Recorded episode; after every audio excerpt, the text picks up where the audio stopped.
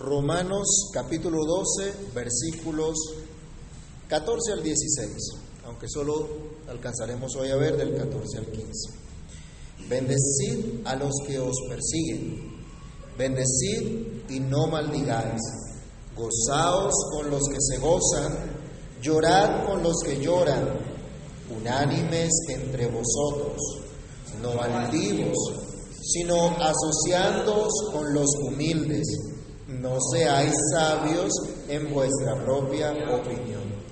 Padre que estás en los cielos, en el nombre del Señor Jesús, hoy te damos gracias por el privilegio, la bondad que nos concedes de acercarnos una vez más a tu palabra para meditar en ella, para cobrar de ti, Señor, ese ánimo, ese aliento que necesitamos, esa dirección tuya, ese entendimiento tuyo. Por favor, oh Dios, bendícenos en esta hora y permítenos ser fortalecidos en ti y que tu palabra haga lo que tiene que hacer en cada uno de nosotros para tu gloria, para tu honra, Señor. En el nombre de Jesús te damos gracias. Amén. A tomar asiento, mis hermanos.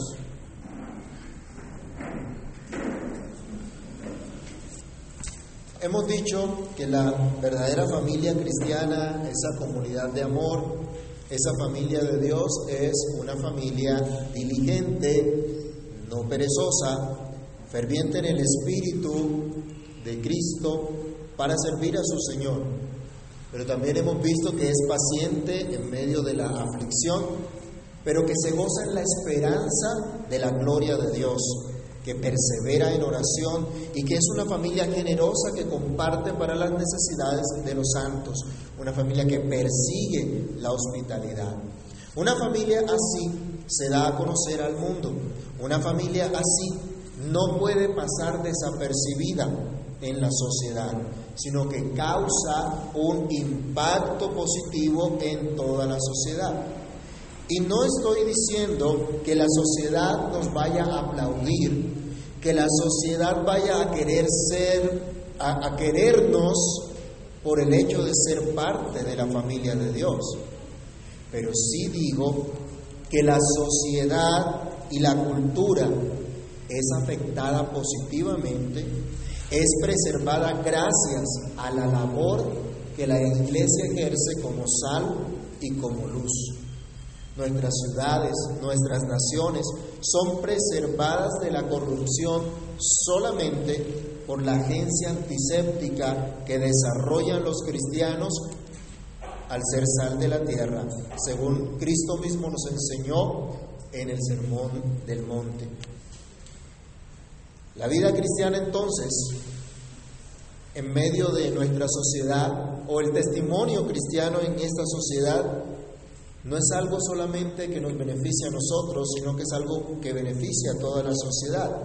Y aparte de ser un beneficio para toda la sociedad, es además nuestro santo deber. En esta sección de Romanos se han abordado los deberes de los creyentes, los deberes cristianos. Ya hemos visto los deberes de nuestra relación con Dios y nuestros deberes de nuestra relación con nuestros hermanos, pero debemos avanzar en la relación incluso con los no creyentes, lo cual podemos denominar un testimonio cristiano. Así titulamos nuestra reflexión en esta oportunidad y veremos que el testimonio cristiano es de bendición a otros, pero también es de gozo y de ánimo. Y en la segunda parte seguiremos viendo que el testimonio cristiano es una verdadera demostración de humildad. Lo primero entonces es considerar el testimonio cristiano como una bendición para otros. El testimonio cristiano es de bendición a otros. Los hermanos que estaban escuchando la buena noticia en la iglesia que estaba en Roma, escuchando del apóstol Pablo esta carta, habían, estaban escuchando la enseñanza de la justificación por la fe, habían escuchado acerca de la maravillosa gracia de Dios que los había injertado al olivo que Dios cultivaba. Ellos ahora tenían una vida nueva en la que debían experimentar esa gracia como familia de Dios, pero también debían manifestarla en su propia sociedad. ¿Cómo? No dejándose moldear por el pensamiento de un mundo que aborrece a Dios, sino renovando su manera de pensar para comprobar la buena voluntad de Dios, como vimos al principio del capítulo, lo que es bueno, lo que es agradable a Dios, lo que es perfecto según Dios. La exhortación ahora, coloquemos nuestros ojos en el versículo número 14. La exhortación que ahora nos da es bendecid a los que os persiguen, bendecid y no maldigáis, ser de bendición a otros. Ese es nuestro llamado. El patriarca Abraham recibió por la gracia de Dios la justicia de la fe. ¿Se acuerdan Romanos capítulo 4? Ya lo habíamos estudiado acá. Él fue bendecido por Dios y Dios lo constituyó en bendición para todas las familias de la tierra. Y esta bendición, sabemos, se cumple solamente en Cristo, como estudiamos ya en el capítulo 4 de Romanos, en donde Pablo también nos indicaba que nosotros hoy como creyentes somos hijos de Abraham, somos contados dentro de los hijos de Abraham. Pero Abraham fue puesto por bendición para todas las familias de la tierra. En Él tenemos nosotros bendición y en Él también somos nosotros bendición por medio de Cristo. Somos un pueblo entonces que ha sido bendecido por Dios.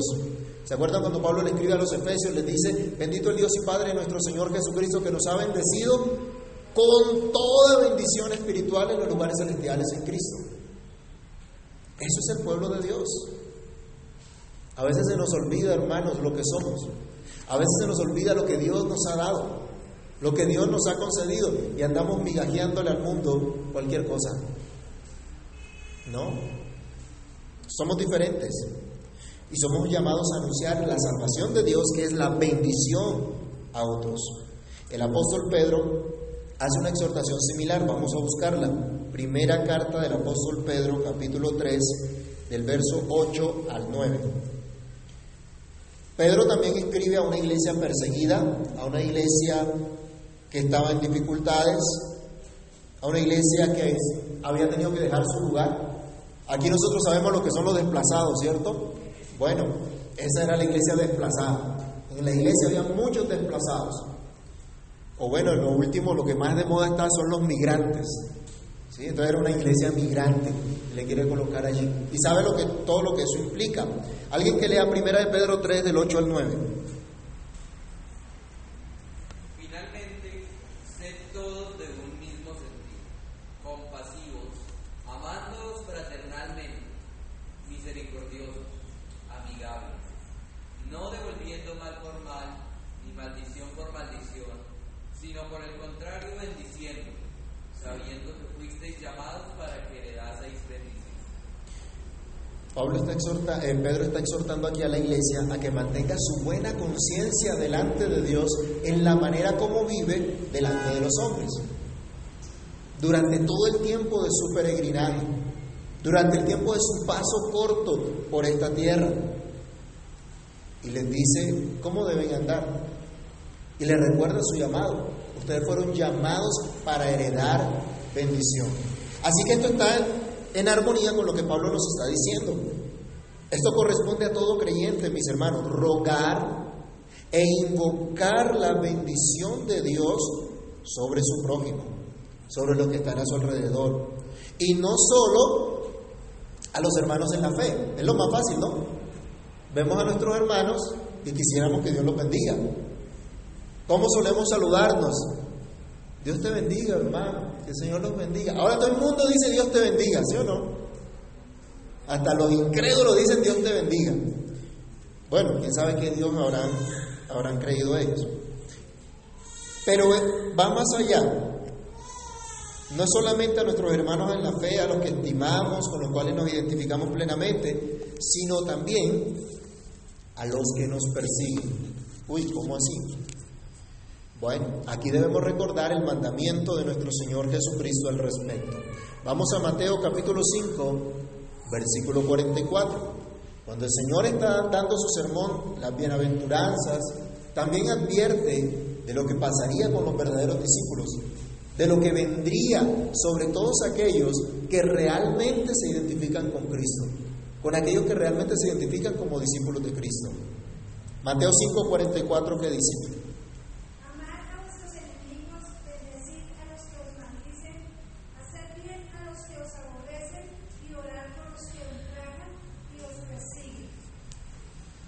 ¿cuántos pueden hacer esto? A veces pudiéramos decir, ¿cuántos quieren bendición? Y si todo el mundo dice amén, ¿sí o no? Pero ¿cuántos aman a sus enemigos? Uy, ahora sí me la puso difícil. Esa sí no, no me la esperaba. Esta es la enseñanza del Señor Jesús. Y este es el llamado del creyente. Manifestar el carácter bondadoso de nuestro Padre que está en los cielos. ¿Qué dijo Cristo? Sean ustedes perfectos como su Padre que está en los cielos es perfecto. No, pero es que ninguno de nosotros somos perfectos, todos somos pecadores. Y esa es la excusa que usamos, ¿no? Ay, al fin y al cabo todos somos pecadores. Todo el mundo hace lo mismo, así que no importa cómo yo ande. Sí importa, mis hermanos. Dios manifiesta su carácter bondadoso incluso a los rebeldes, a los que no procuran nuestro bien, sino nuestro mal. Bueno, ¿cómo es posible que nosotros manifestemos ese carácter entonces? ¿No dice acaso el mismo Pablo allá en 2 Tesalonicenses 1.5 que es justo delante de Dios pagar con tribulación a los que os atribulan? Sí, pero si usted lee desde el versículo 3 hasta el 7 de 2 Tesalonicenses 1, el contexto, el apóstol expresa que ese pago, conforme a las obras de cada quien, lo va a dar Jesucristo. No será usted, no seré yo será Jesucristo. A veces dicen, ay, pero estos cristianos son unos tontos, porque se la dejan ver de todos, se la dejan montar de todos.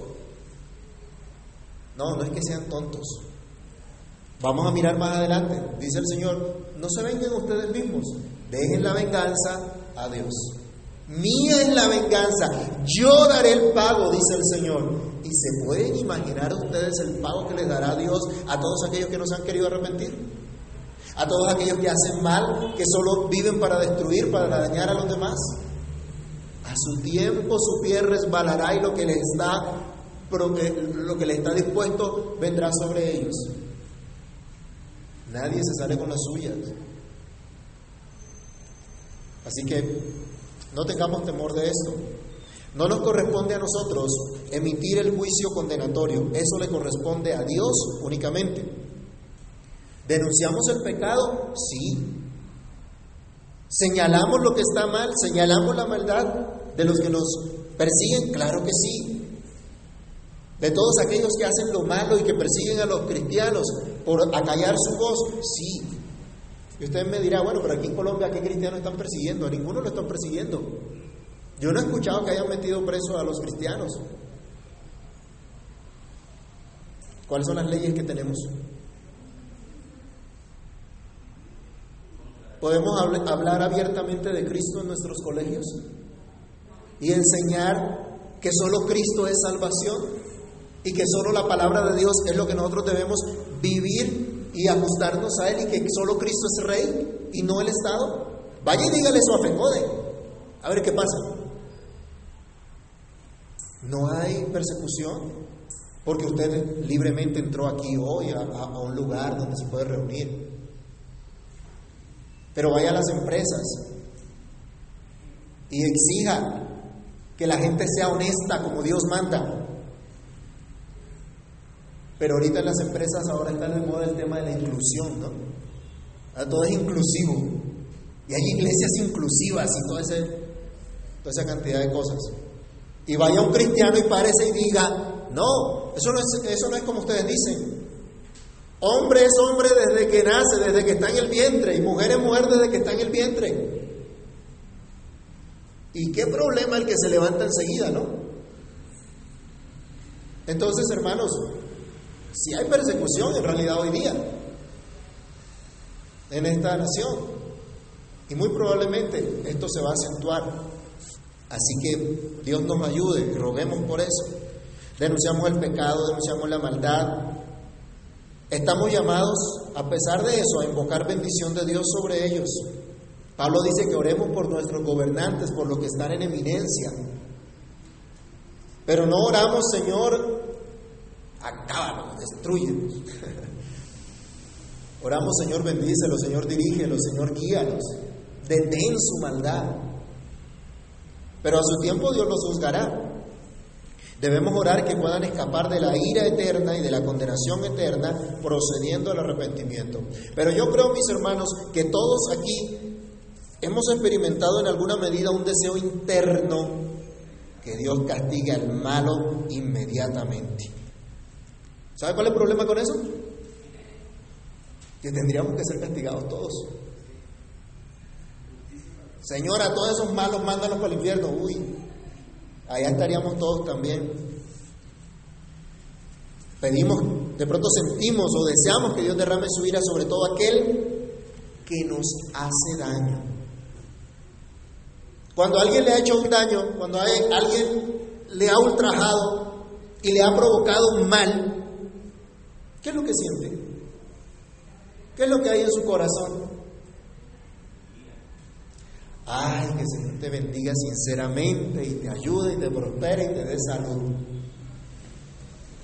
Algunos dicen, Dios te bendiga con los, con los dientes ahí bien apretados, pero es como que Dios te castigue.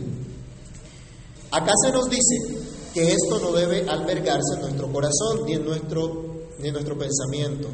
Debemos entender que las oraciones imprecatorias, esas oraciones en los salmos, cuando ven ustedes al salmista pidiendo que Dios castigue al malo, esas oraciones imprecatorias en las escrituras no nos alientan, no nos motivan a nosotros a pedir el castigo de los enemigos porque nos han hecho mal, porque nos han hecho daño.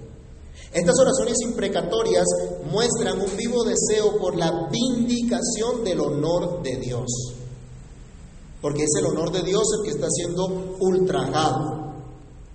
Pero la exhortación para el pueblo cristiano, para la familia de Dios, es dar testimonio cristiano ante los que nos persiguen por el hecho de ser cristianos. Me explico. Ante los que nos ultrajan por ser seguidores de Jesucristo al vivir como Cristo. Porque mucha gente se dice cristiana hoy día, ¿no? Usted sale y todo el mundo dice que es cristiano. Pero ¿cuántos siguen realmente a Jesucristo? ¿Cuántos están caminando en pos de Jesucristo? ¿Cuántos están ajustando su vida día tras día a Jesucristo? No son todos. Pero los que quieren seguir a Cristo se meten en problemas. Qué problemáticos los cristianos, ¿no? No, no es que sean problemáticos, es que por vivir conforme a Cristo se da testimonio al mundo y se señala el pecado al mundo. Aún sin que usted diga nada, se da testimonio. Y pues a algunos no les va a agradar.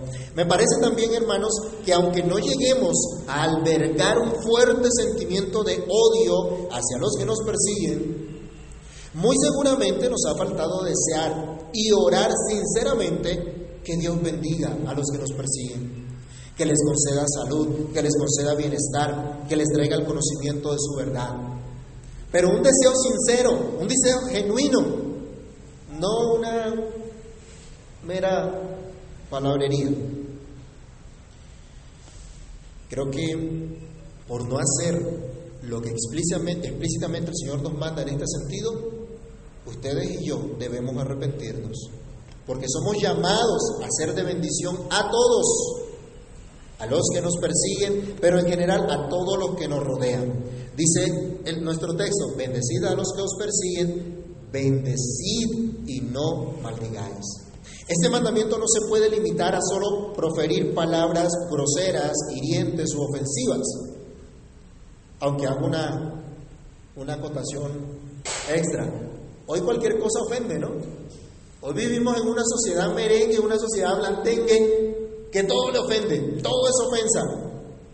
Si no, miren a los políticos demandándose el uno al otro porque lo ofendieron por, por Twitter. Hermanos, acá va un poco más allá. De pronto como cristianos, bueno, a veces nos refrenamos la lengua y, y nos la mordemos para no decir cosas hirientes. Pero el mandamiento va más allá. Aunque somos cristianos, nuestro testimonio debe procurar la bendición de todos sinceramente, de una forma genuina. Ya habíamos visto en los versículos anteriores que el amor entre nosotros debe ser sin fingimiento. Ah, bueno, de la misma manera, el procurar la bendición de otros debe ser también sin fingimiento, sin, sin motivaciones erradas, sin motivaciones ulteriores. En este mundo la gente le hace un favor al que le puede devolver el favor. Eso es lo que pasa. Si fulano me puede devolver el favor, ah bueno, entonces lo ayudo y es mi, mi amigo, mi pana y mi parche y bueno, todo lo que dicen por ahí. Pero si no puede, ahí sí, chao. No hablo acá de una tolerancia que el mundo proclama hoy día, sino de una verdadera, de la verdadera bendición de Dios, que como dice la Escritura es la que enriquece y no añade tristeza con ella. La bendición que el ser humano cumpla con su llamado diseñado por Dios, que nuestra sociedad pueda ver la bondad de Dios al hacer producir la tierra, al ver cómo Dios sostiene su creación, al ver cómo Dios tiene cuidado especial de todos los que en Él confían. ¿Procuras tú, amado hermano, la bendición de tu familia? ¿Procuras tú la bendición de los que viven cerca tuyo, en tu barrio? ¿Procuras tú la bendición de tu ciudad y de tu nación? ¿La procuras? No estoy diciendo la deseas, la procuras. Te mueves en pro de bendecir a otros. ¿Eso es lo que hay en tu corazón? Como iglesia, estamos sinceramente interesados en bendecir a nuestra nación con hijos que sean ciudadanos honestos, ciudadanos realmente solidarios y que puedan procurar el verdadero bienestar de la nación. ¿Trabajamos en eso? ¿Cómo lo estamos haciendo? ¿Cómo estamos educando a nuestros hijos? ¿Bajo qué parámetros? Dios nos ha bendecido con su salvación, perdonando todos nuestros pecados en la cruz de Cristo. Y ahora somos llamados a proclamar esa bendición a todos los que están a nuestro alrededor, a procurar el verdadero bienestar de todos, sin egoísmo, sin intenciones ocultas, sin motivaciones equivocadas. Pero avancemos. En segundo lugar, el testimonio cristiano es de gozo y es de ánimo. Leamos nuestro versículo 15. Gozaos con los que se gozan, llorad con los que lloran. Solo el cristiano puede amar de verdad a su prójimo, porque es capacitado para ello por el Espíritu de Dios que mora en ellos. Y solo el cristiano que ha experimentado en verdad el amor de Dios puede precisamente por ese amor identificarse con su prójimo, tanto en las situaciones de regocijo como en las situaciones que traen dolor y tristeza. Así pues, se da testimonio cristiano compartiendo el regocijo. Cuando sabemos que toda dádiva desciende del Padre de las Luces, en el cual no hay mudanza ni sombra de variación. Cuando sabemos que Dios es quien suple toda necesidad y que de Él proviene incluso el poder para hacer las riquezas, que Él da la vida y también la quita, y que Dios se regocija en hacer el bien aún sobre los rebeldes, debe llevarnos a nosotros a compartir el regocijo de otros cuando adquieren o aumentan su bienestar, cuando son sanados de una enfermedad, cuando son librados del mal. Y por supuesto cuando un pecador se arrepiente. Lucas capítulo 15, versículo 10. ¿Qué nos decía el Señor allí? Que hay mucho más gozo en los cielos cuando un pecador se arrepiente que cuando hay 99 justos que no necesitan de arrepentimiento. Como cristianos nos alegramos entre nosotros cada vez que nos reunimos a adorar juntos a nuestro Dios. Es un gozo verlos acá, es un gozo cada domingo que podamos compartir este tiempo de meditar en la palabra de Dios y que adoremos juntos al Señor. Cuando sabemos que un hermano está creciendo en el Señor, nos regocijamos. Y Pablo dice en Filipenses 4:4, regocíjense en el Señor. ¿Cuándo? ¿Cada ocho días? Siempre. Regocijados en el Señor siempre. Así que vivir regocijados en el Señor, incluso en medio de las dificultades, trae un mensaje de esperanza y consuelo a los que están a nuestro alrededor. Este mundo anda sin esperanza. Y consecuencia de eso, ¿qué pasa? La gente vive desgastando su vida en las cosas que no, no les aprovechan. Tratan de distraerse, tratan de ocuparse en una cosa, en la otra, y en decir que disfrutan su vida. Pero realmente viven de esa manera porque andan sin esperanza, en realidad. Pero cuando ven a los cristianos regocijados en Dios, aunque la economía no esté floreciendo, como decía Habacuc, aunque las vacas sean quitadas del corral, las ovejas, aunque no se dé mantenimiento el producto de la tierra, Dice, con todo, yo me gozaré en Jehová y me alegraré en el Dios de mi salvación. Nos alegramos en el Dios que nos ha salvado. El verdadero cristiano está contento, está alegre porque Cristo lo ha salvado. A veces uno canta sin saber, ¿no? Pero hace muchos años había un corito que se cantaba, soy feliz, Cristo me salvó. ¿Realmente somos felices por esa razón? ¿O somos felices porque tenemos casa, carro y beca? Y si no tenemos nada, entonces somos unos amargados, unos infelices. No, nuestro gozo está en Cristo. Él nos salvó. Él es nuestro consuelo en medio de toda situación. Esto da un mensaje de esperanza y consuelo a los que están a nuestro alrededor. Tal vez algunos nos digan que somos locos, pero otros serán inquietados a saber la razón de nuestro regocijo. Y así tendremos una oportunidad para mostrar a Cristo que es nuestro gozo supremo.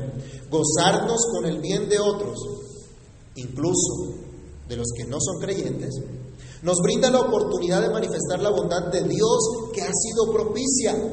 Tenemos el momento para testificar y decirles, mira cuán bueno es Dios.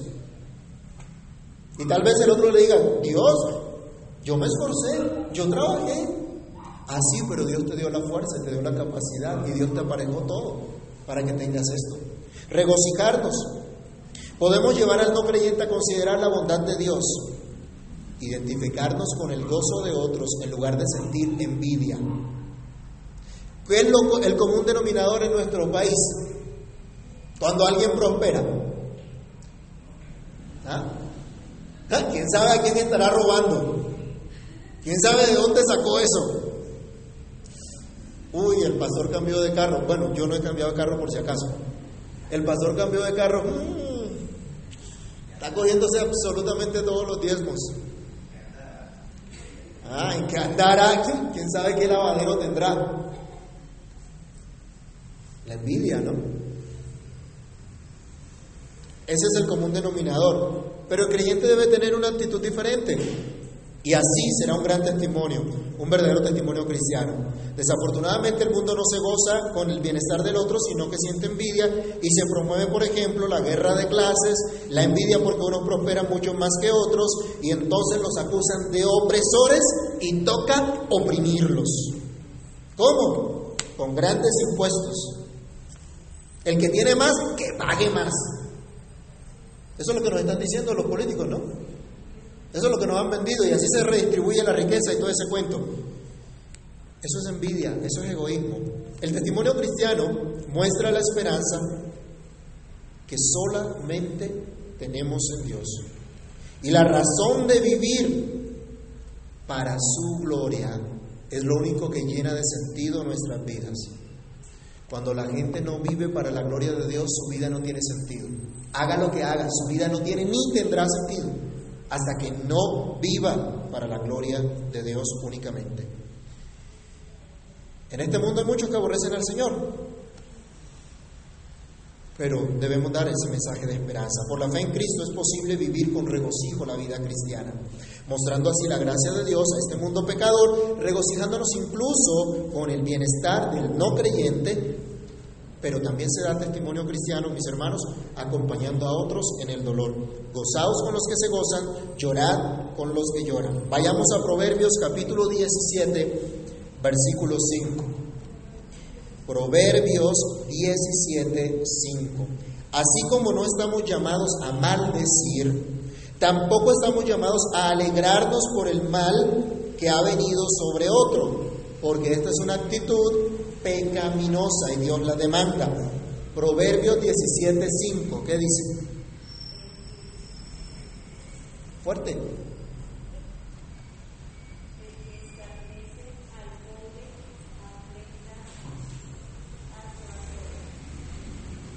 El que escarnece al pobre afrenta a su hacedor.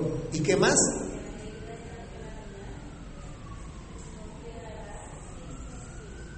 El que se alegra de la, de la calamidad, obviamente la calamidad del otro, no quedará sin castigo.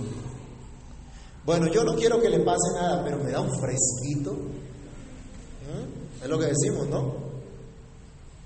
No me alegro que le vaya mal, pero me da un fresquito. Realmente sí se está alegrando y está pecando contra Dios. No, pero es que me hizo mucho daño, entonces tiene que... El anciano oraba por eso esta mañana. Y no es así. Esa no es la actitud del creyente. El cristiano sabe que estuvo bajo maldición, pero Cristo lo llenó de bendición al perdonar sus pecados y darle vida nueva. También sabe que aún sigue luchando contra el pecado y solamente Cristo es su ayuda y su consuelo, como estudiamos en el capítulo 7 de esta misma carta. Por ello, conoce perfectamente que al estar en esta tierra, al estar rodeado de una raza caída, peca así como el no creyente. Aún hay dolor, aún hay, aflicción sobre esta tierra y el cristiano se identifica con el dolor de otros que, otros puedan padecer también. Y manifiesta misericordia porque ya ha recibido misericordia. Mateo 5, 7. En el Sermón del Monte el Señor Jesús nos decía, bienaventurados los misericordiosos, porque ellos alcanzarán misericordia. El testimonio cristiano muestra la misericordia de Dios. ¿Cómo? Lamentándose, llorando por la aflicción que trae el pecado sobre toda la humanidad. Independientemente de los motivos secretos o simulados de los líderes mundiales en la guerra de Rusia y Ucrania, y, y lo que ha sucedido en esa región hace varios años, pero que hasta ahora se menciona, la verdad es que esta guerra trae dolor. Esta guerra trae aflicción. Y hasta nosotros que estamos tan lejos nos afecta. Imagínense, ahora salimos que nosotros dependemos de los insumos que vienen de Rusia o de Ucrania para cultivar. Y si no hay insumos, ¿sabe qué pasa? No se puede cultivar. ¿Y sabe qué viene? Una gran carestía. ¿Han hecho mercado recientemente? ¿Han visto los precios? Ah, bueno, entonces saben de qué les estoy hablando. Y se va a poner peor. ¿Usted por qué habla eso? se va a poner peor, mis hermanos. Eso nos afecta, trae dolor. Sabemos de nuestros hermanos que tuvieron que dejar sus casas allá en esos, esos lugares que estaban bombardeando para salvar su vida. Nosotros hemos conocido tal vez de cerca casos de personas desplazadas por la violencia en nuestro país. Y son casos terribles. Y es una cosa muy, muy dolorosa. Orar por esta situación, orar por los que han tenido que dejar su tierra huyendo de la guerra, dolernos por eso, es una demostración de compasión, de esa compasión de Dios que no solo se duele, sino que procura sacar al miserable de su condición. En la medida de lo que podamos ayudar. Algunos de nuestros vecinos venezolanos sinceramente han sufrido los estragos de un mal gobierno que los ha empobrecido, que los ha arruinado y ahora pasan necesidades como extranjeros en nuestra nación. Con la prudencia respectiva, guardando las, las debidas proporciones, en la medida de nuestras posibilidades, ayudarles a aliviar en algo su aflicción es parte de nuestro testimonio cristiano.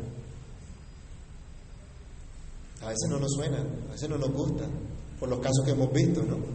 Por eso les digo, guardando las proporciones y la prudencia respectiva. Pero hace parte de nuestro testimonio.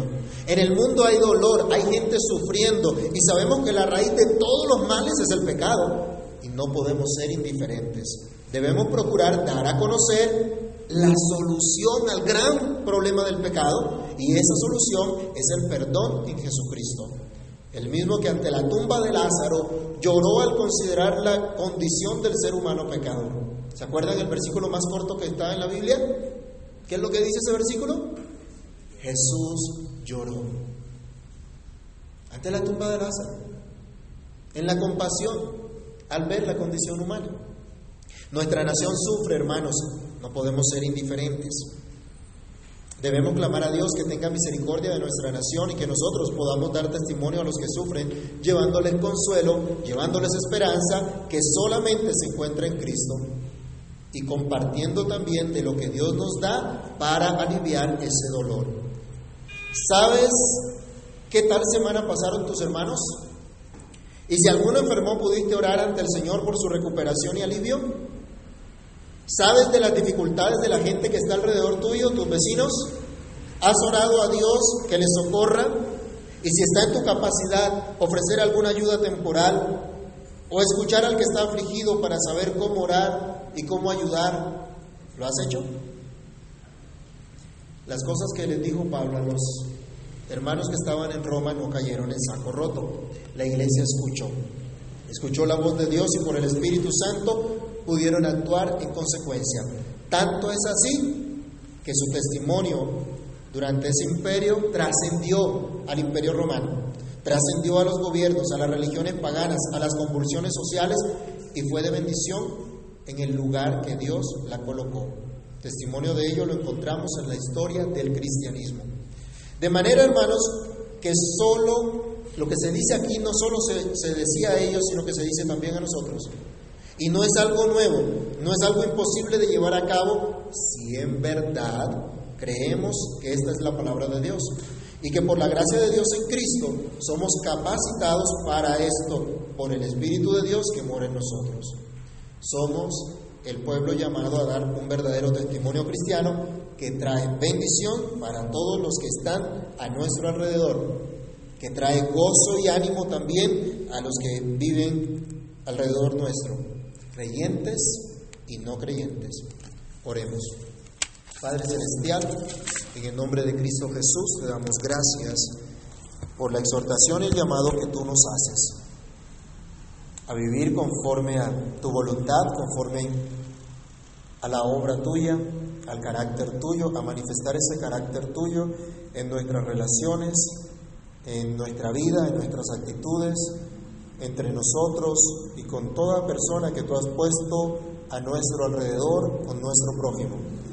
Sabemos, Dios, que sin ti nada somos, nada podemos hacer, que por nosotros mismos somos incapaces de manifestar un amor genuino.